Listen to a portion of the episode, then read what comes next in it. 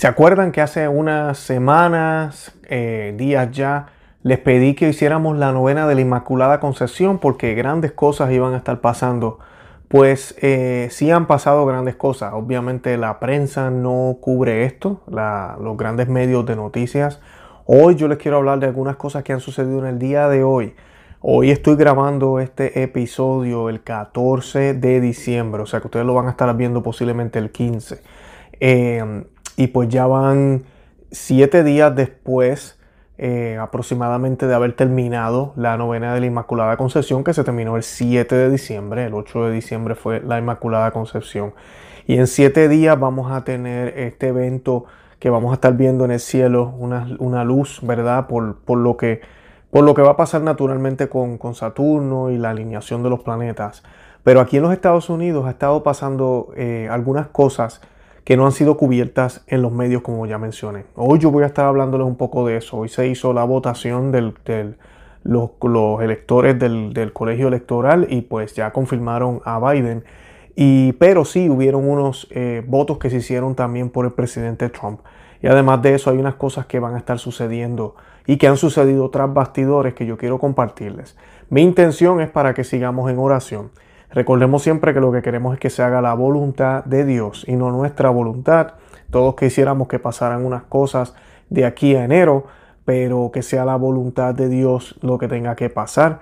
Eh, ¿verdad? Es la prueba que nos ha tocado pasar. Y pues hoy también es el lunes antes de los días de temporada o día de ascuas, ahora en el invierno, en, apiento, eh, los Ember Days, lo que le llaman en inglés. Y yo quiero hablarles de eso porque es el momento perfecto. Esta semana tenemos miércoles, tenemos viernes y sábado para hacer ayuno, hacer oración. Y hoy pues quiero hablarles de esta práctica muy católica que siempre estuvo hasta la, reforma lamentablemente que se hicieron en los 60 y pues que muchas parroquias, inclusive en Obusoldos algunas participan en esto y pues la gran mayoría, eh, la gran mayoría, no todas las parroquias tradicionales que siguen el misal de 1962 eh, en comunión con Roma, hacen este tipo de, oración de reverencia, de ayuno, de todo lo que hacemos en esos días.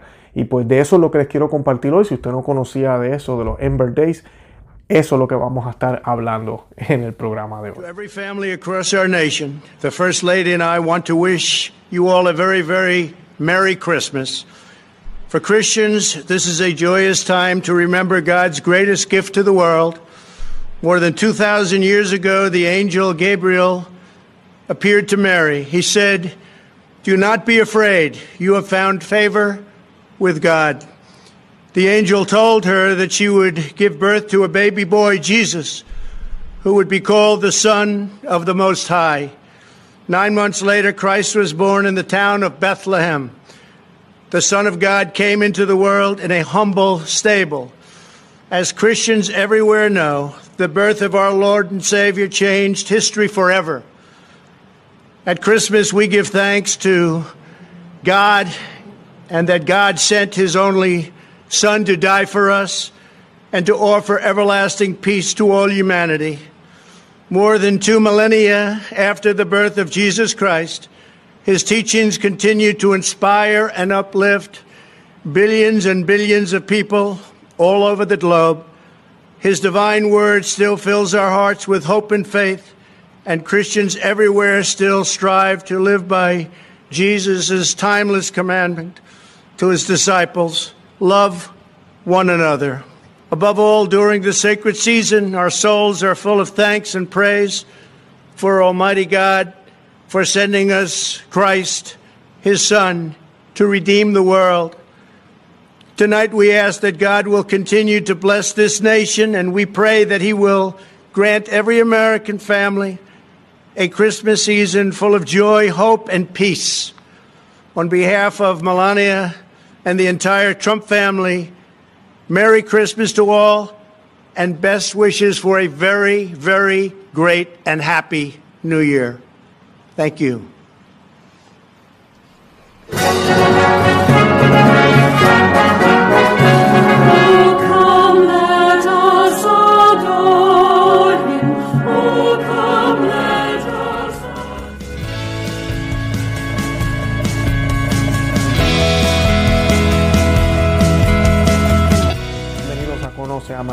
Este es el programa donde compartimos el Evangelio y profundizamos en las bellezas y riquezas de nuestra fe católica. Les habla su amigo y hermano Luis Román y quisiera recordarles que no podemos amar lo que no conocemos y que solo vivimos lo que amamos. Nos dicen las escrituras.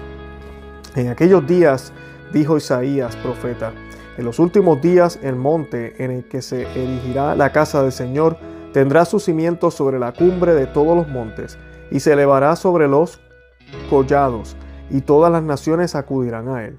Y vendrán muchos pueblos y dirán, venid y subamos al monte del Señor y a la casa del Dios de Jacob, y nos enseñará sus caminos, y andaremos por sus sendas. Porque de Sión saldrá la ley de gracia, y de Jerusalén la palabra del Señor, y juzgará entre las gentes, y reprenderá a muchos pueblos, y volverán sus espadas en rejas de arado, y sus lanzas de hoces. No alzará espada gente contra gente, ni se ensayarán más para la guerra. Venid casa de Jacob, y caminemos en la luz del Señor Dios nuestro. Y pues eh, en el día de hoy vamos a estar hablando un poco de lo que está sucediendo aquí en los Estados Unidos, con todo lo del de, debate de las elecciones y todo lo que está sucediendo. Y además de eso les quiero hablar un poco de los Ember Days, como le conocemos aquí en los Estados Unidos, los días de témporas, que se celebran cuatro veces en el año y qué podemos hacer en estos días para acercarnos más a Dios, prepararnos mejor para el adviento y también orar por todas estas cosas que están pasando aquí en la tierra. Queremos tener gobernantes que prediquen a Cristo. El presidente Trump acaba de dar un mensaje hace muy eh, poco sobre la Navidad y pues la definió como el nacimiento del Salvador, el Hijo de Dios, quien vino a morir por ti y por mí. Así, así de sencillo lo, lo definió el actual presidente de los Estados Unidos. Y pues eh, ese tipo de gobernante es el que necesitamos. No estamos diciendo que es perfecto, no estamos diciendo que es un santo, pero necesitamos personas que realmente vivan una fe cristiana y que esa fe los lleve a defender la vida, a defender la familia, a defender la libertad de poder profesar nuestra fe, de poder eh, ir a misa, de poder tener el país abierto independientemente de las circunstancias. Bueno, por ahí podemos seguir.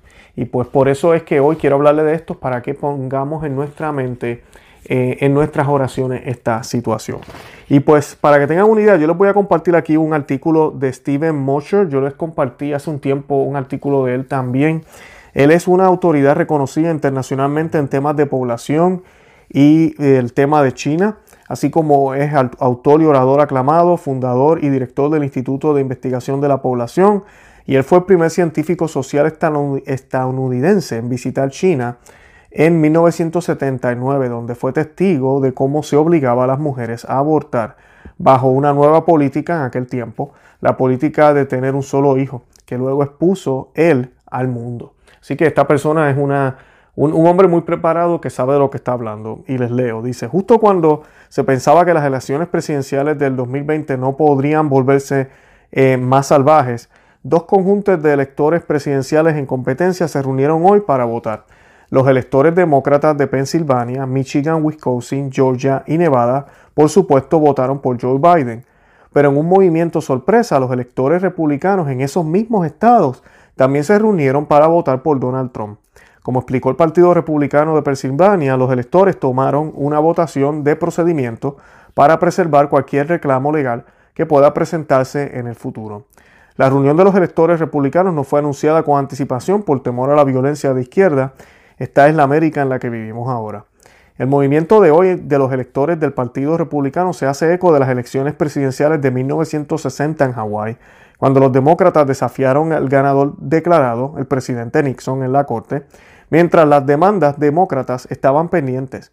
Los electores presidenciales demócratas se reunieron para votar por John F. Kennedy, para preservar su intención en caso de que el resultado legal favoreciera a su candidato. Las posibilidades legales del presidente se vieron impulsadas hoy por dos nuevos desarrollos, ambos relacionados con Dominion Voting System.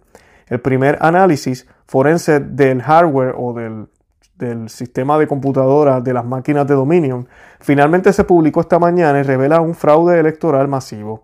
Aproximadamente al mismo tiempo nos enteramos de que el propio Dominion fue pirateado por, por personas extranjeras, fuera del país hace varios meses validando las afirmaciones de los abogados del presidente de que ha habido interferencia en las elecciones eh, por parte de extranjeros.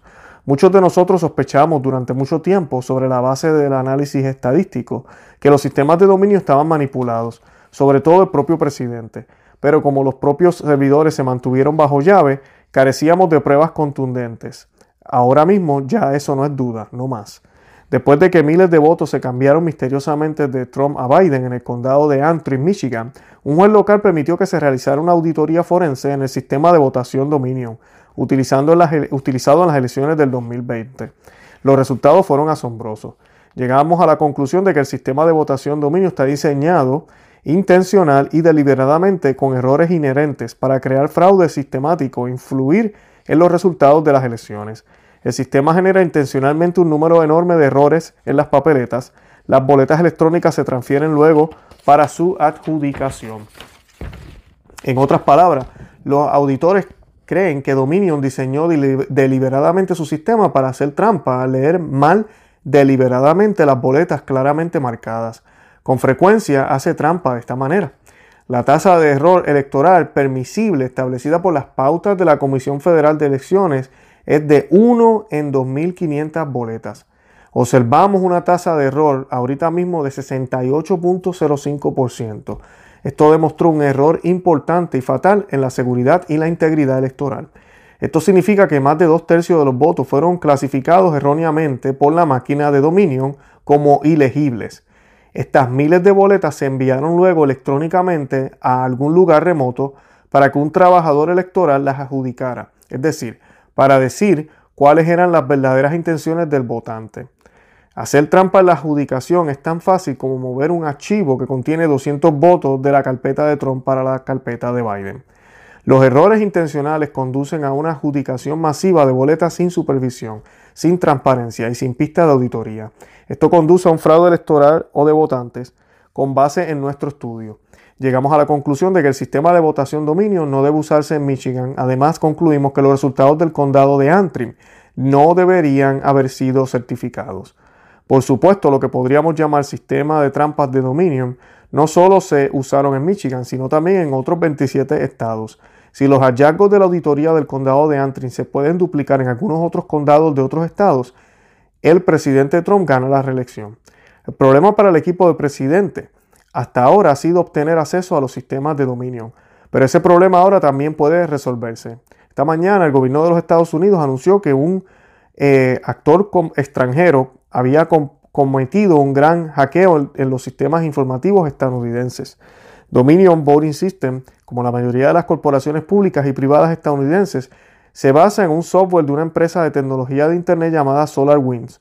Resulta que meses antes de las elecciones, SolarWinds fue pirateado lo que significa que Dominion Voting System era un, libre, un libro abierto para cualquier actor malo o cualquier persona que quisiera eh, intervenir eh, y lograr un ataque. En septiembre del 2018, el presidente Trump firmó una orden ejecutiva, escuchen esto, establece los pasos que deben tomarse si se demuestra que entes extranjeros han interferido en una elección estadounidense.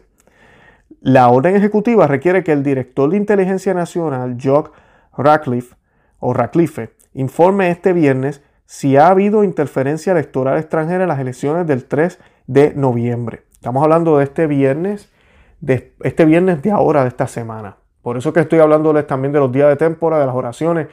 Tenemos que prepararnos para ambiente, eso es lo más importante. Tenemos que orar por sacerdotes santos, pero también tenemos que orar por lo que está sucediendo en el mundo. Y todo esto no es accidente ni coincidencia de que en estos días clave nos hayan tocado estos días de ayuno y de abstinencia.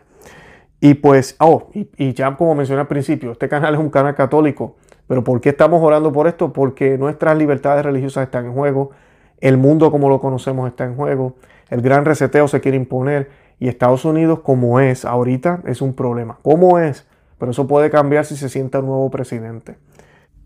Este mismo viernes, John Radcliffe tiene que informar si ha habido interferencia electoral desde afuera, extranjera, en las elecciones del 3 de noviembre. Esa misma orden ejecutiva también le da al presidente amplios poderes de emergencia para defender a los Estados Unidos de tales amenazas a nuestra seguridad nacional. La orden dice a más tardar de 45 días después de la conclusión de una elección de los Estados Unidos, el director de inteligencia nacional en consulta con los jefes de cualquier otro departamento y agencias, agencias ejecutivos apropiados llevará a cabo una evaluación de cualquier información que indique que un gobierno extranjero o cualquier persona que actúe como agente o en nombre de un gobierno extranjero ha actuado con la intención o el propósito de interferir en esa elección si Rectify o Ratcliffe, disculpe mi pronunciación, hace una evaluación positiva de la influencia de eh, fuerzas extranjeras, esto le da al presidente poder de emergencia para confiscar activos, imponer sanciones e incluso nombrar un fiscal especial. Podría, por ejemplo, ordenar que todas las máquinas y servidores de Dominion sean confiscados y examinados eh, de una manera eh, forense. El general Michael Flynn ciertamente cree que este es un escenario probable dijo en una entrevista con María Bartiromo en Sunday Morning Futures que el equipo del presidente tiene evidencia concluyente de interferencia extranjera en nuestra elección, dijo. Sugirió que el informe del, del DNI contendrá tal evidencia y que esto a su vez desencadenará la orden ejecutiva del 2018. Eh, continuó, tenemos serios, serios problemas de influencia eh, extranjera con estas máquinas de votación de dominio, sugirió Flynn. Invocar la orden ejecutiva ralentizaría todo y daría tiempo para que los tribunales y las legislaturas estatales actuaran. Sidney Powell, eh, que, quien tiene cuatro demandas ante la Corte Suprema, dice todas las máquinas de votación del país incautadas en este momento deberían estar. Francamente hay una causa criminal probable más que suficiente para justificar eso, para cualquiera que esté dispuesto a abordar la ley y los hechos simplemente sobre la base de la verdad y no la política, la codicia o la riqueza corporativa. El informe de Radcliffe o Radcliffe dijo, dejará boque abierto a todos los ciudadanos de este país que estén dispuestos a ver la verdad y los hechos, porque nunca, nunca hemos sido testigos de algo así en la historia de este país y debe detenerse ahora mismo o nunca habrá elecciones libres y justas. Ya ha habido muchos giros en la historia de las elecciones del 2020, pero la orden ejecutiva del 2018 puede resultar ser la máxima carta del triunfo del presidente y que sea él quien diga game over, juego terminado. Así que quise compartirles eso porque pues no se ha acabado esto. Yo sé que ya estamos a finales de casi, ¿verdad? mediados de diciembre y para muchas personas pues ya no hay más eh, no hay más oportunidad. No sabemos qué vaya a pasar. Como les he dicho ya muchísimas veces, todos aquí quisiéramos que el presidente se, quedara, pero pues tal vez no es lo más conveniente. Tal vez sí lo es, no sabemos. Solo Dios lo sabe. Pero definitivamente la batalla hay que pelearla. Y por lo que hemos visto hasta ahora es lo más conveniente. Ya aquí hemos hecho múltiples programas, no voy a entrar en ese tema ahora. Pero sí quiero darles una intención que puedan orar desde sus hogares ustedes que viven fuera de los Estados Unidos, los que viven en Estados Unidos, para que oren por nuestro país. Como ustedes saben, todo lo que sucede acá en esta nación es la, nación más poderosa del mundo todavía. China pues está ahí haciendo su estrategia, pero sigue siendo la nación que empuja al mundo. Eh, lo que sucede acá impacta al mundo entero. Y todos sabemos, ya lo hemos hablado aquí muchísimas veces, la agenda global. La agenda global la van a tratar de imponer como quieran, ya yo lo he dicho aquí muchísimas veces, no podemos ver a Trump como un salvador. Trump se podrá eh, reelegir de nuevo y la agenda va a seguir. Y van a enviar otro virus y van a pasar un montón de cosas. De eso se está hablando ya. Pero una cosa es tener un aliado y otra cosa es tener otro que va a estar bailando con los enemigos. Eso es la diferencia. Esa es la diferencia. Y en estos días de temporas, los que ustedes no, los que no conocen, los días de temporada, y aquí tengo este misal, no sé si lo conocen, ya lo he hablado aquí varias veces, es el de, el de Angelus Press y pues eh, se los recomiendo, está en español, es el que usamos para la misa tridentina y pues yo le voy a compartir el enlace para que lo compren. Pero aquí dice, ¿verdad? En los comienzos de las cuatro estaciones del ciclo anual, verano, otoño, invierno y primavera, la Santa Iglesia ha instituido unos días llamados de témporas para agradecer a Dios por todas las bendiciones que ha derramado sobre nosotros durante la estación que finaliza y para improrarle nuevas gracias para la siguiente. Desde la antigüedad las temporadas han tenido importancia dentro de la iglesia, han sido fijadas para los días miércoles, viernes y sábado, después del primer domingo de cuaresma, o sea, es una de ellas, luego del domingo después de Pentecostés, con posterior, posterioridad, disculpen, a la fiesta de la exaltación de la cruz, el 14 de septiembre, e inmediatamente después del tercer domingo de Adviento o después también de la fiesta eh, de Santa Lucía. Y pues otra finalidad de las témporas es preparar las ordenaciones por medio de la penitencia. En estos días es habitual ofrecerle a Dios el obsequio de nuestro ayuno. Y eso es clave. los días de temporas o los días de ascuas o los Ember Days, eh, esa es la intención primordial, las vocaciones, buenas vocaciones, que el Señor nos mande sacerdotes santos, que nos ayude con los religiosos. Ustedes saben la crisis que hay ahorita en la iglesia. Eh, y pues no, yo pienso que tiene que ver mucho con la falta de oración que se está haciendo por ellos y todo ese tipo de acciones que se hacían, que para muchos tal vez es una exageración y por eso las eliminaron. Pero para los tradicionales y las personas que seguimos eh, lo que la Iglesia Católica siempre hizo, y la Iglesia Católica no prohíbe que hagamos esto, al contrario, eh, estas parroquias que siguen el, el, misal están en comunión con Roma, estamos haciendo esos días. Yo invito a los que están, nos están viendo, tal vez usted no conocía de esto, se hace este miércoles eh, de, este, de este año ahora en diciembre, este miércoles, viernes y sábado. Si puede ir a misa, vaya a misa, haga ayuno. Ayuno, ustedes saben la regla, es no dejar de comer una comida y comer dos comidas que no hagan ¿verdad? Una, una, comida completa, ¿verdad? tratar de disminuir un poco esa cantidad. No se tiene que morir de hambre y abstenerse de carne si es posible también. Eh, y ya, y ahí pues tiene, hágalo por los sacerdotes y por eh, todo lo que está pasando en el mundo. Les quise compartir ese, eh, esa información de aquí de los Estados Unidos para que vean que todavía tenemos que orar por todo lo que está pasando aquí, para que todo lo que ha sido eh, ocultado, las verdades que no quieren salir o no quieren que salgan, se, se revelen y que sea la luz de Cristo la que ilumine las buenas acciones de los buenos ciudadanos y de las personas de bien y que también ilumine las malas acciones de los corruptos, de los pillos, de los ladrones, de los engañadores y mentirosos. Eso es lo que hace la luz de Cristo, iluminar todo, lo bueno y lo malo. Lo malo se avergüenza y detesta la luz. Lo bueno eh, se glorifica en el Señor porque muestra cómo Dios obra a través de las obras de personas humildes que se dejan utilizar por Él. Y pues yo los invito a que hagan estos días también de temporas eh, que, los conozcan. Yo les voy a dejar la información también en los enlaces y los invito a que de verdad hagan ayuno en esos tres días y oren por esta intención. Eh, si nos unimos todos, todos en oración, nada es imposible. Nada es imposible. Así que oremos, porque lo bonito de esto es que a veces cuando el Señor nos pone este tipo de luchas, que parecerán luchas aquí humanas o simplemente una batalla aquí en términos políticos, sociales, humanos, nos acerca a Dios. ¿Sí? Porque mientras más oración usted hace, se acerca a Dios. Y lo bonito de esto es que cuando usted comienza a hacer este tipo de prácticas, un ejemplo que les puedo dar son los primeros viernes y los primeros sábados. En el caso mío y de mi familia, nosotros comenzamos haciendo el primer viernes y el primer sábado. Ahorita vamos todos los sábados a la Santa Misa en las mañanas.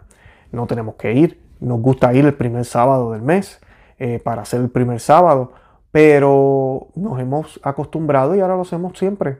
aquí se va a la misa los sábados y se va a la misa los domingos. Y pues es algo que el Señor nos ha añadido y que nos acerca a Dios. Eso es lo bonito. Y pues es, por eso les sugiero este tipo de cosas para que se acerquen a Dios. Y nada, oren por todo lo que está pasando aquí en Estados Unidos y en sus países. En Argentina la cosa está caliente, en Perú la cosa está caliente, en España la cosa también está fea, en México. Eh, esta lucha de poderes que estamos teniendo en contra de, los que quieren luchar en contra de la vida, en contra de, están en contra de la familia como Dios la creó. Eh, esta lucha se pelea también en el ámbito político. Pero nosotros no podemos pelear esto humanamente si no nos enfocamos primero en Cristo, en lo espiritual. Así que los invito, hagan los días de temporada esta semana y me cuentan cómo les fue. Yo también los invito a que visiten nuestro blog, conoceamevivetufe.com, que se suscriban aquí al canal en YouTube. También estamos ahora en Rumble. Los invito a todos los que vieron este video a que se suscriban al canal de Rumble. Y estamos allá porque pues, videos como este que hablamos de las elecciones puede ser que me lo eliminen de YouTube. Así que tenemos esa otra alternativa por si alguno de estos videos me lo borran. Eh, pues allá están y ustedes pueden accesar también a la misma información en ese otro canal. También estamos en Facebook, Instagram y Twitter por el mismo nombre, Conoce, Ama y Vive tu Fe para que nos puedan seguir ahí. Y pues ahí también colocamos este, noticias, colocamos las cositas que colocamos en el blog para que puedan accesarlas y a la misma vez pues pueden compartir nuestro contenido con otras personas por esos medios. De verdad que los amo en el amor de Cristo y Santa María, ora pro nobis.